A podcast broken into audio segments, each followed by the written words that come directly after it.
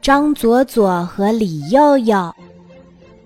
张左左和李右右是一对调皮的双胞胎兄弟，左左跟着爸爸姓张，右右跟着妈妈姓李。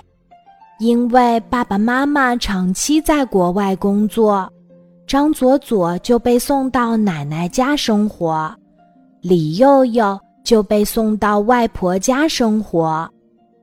兄弟俩为什么不能住在一起呢？哎。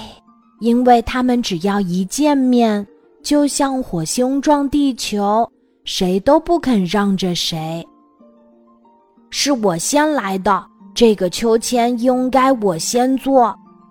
不是我先碰到秋千绳子的，当然是我先坐。哎呀呀，你滑得太慢了，别挡着我玩滑梯。你只会吹牛，看我滑得比你好多了。兄弟俩每次在游乐场相遇，总会争抢个不停。哎，也许他们在玩跷跷板的时候才不会吵架吧。奶奶，我要喝水！张左左大声喊：“我要喝很多很多水！”李佑佑也不甘示弱地说：“外婆，我饿了，我要吃很多很多的东西。”两个小家伙坐在跷跷板的两端，都在拼命想着办法增加自己的体重，来超过对方。日子一天天过去，张左左和李佑佑终于要上小学啦。开学第一天，穿上统一校服的兄弟俩又在学校门口相遇了。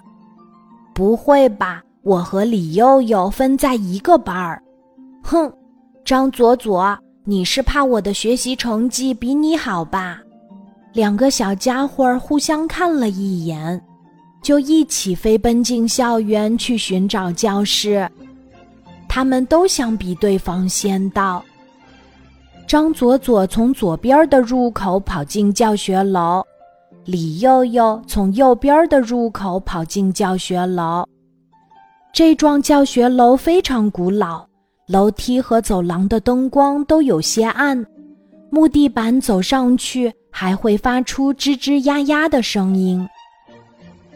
张左左，张左左，走廊尽头传来李佑佑大声呼喊的声音。哈哈，原来李佑佑是个胆小鬼，张左左心里嘲笑着。但还是第一时间奔跑过去。可当他跑到走廊的尽头，却发现了两个长得一模一样的李佑佑。啊，这是怎么回事儿？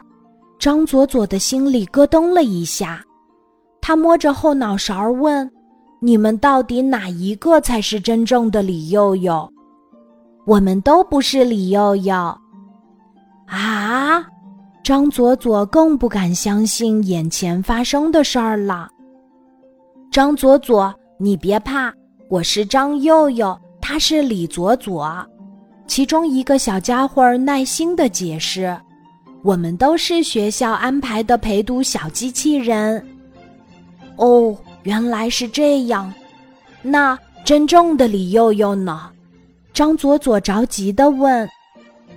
李佑佑担心你遇到我们会吓一跳，就赶紧跑下楼找你去了呀。我才不会害怕，这个李佑佑真是多管闲事。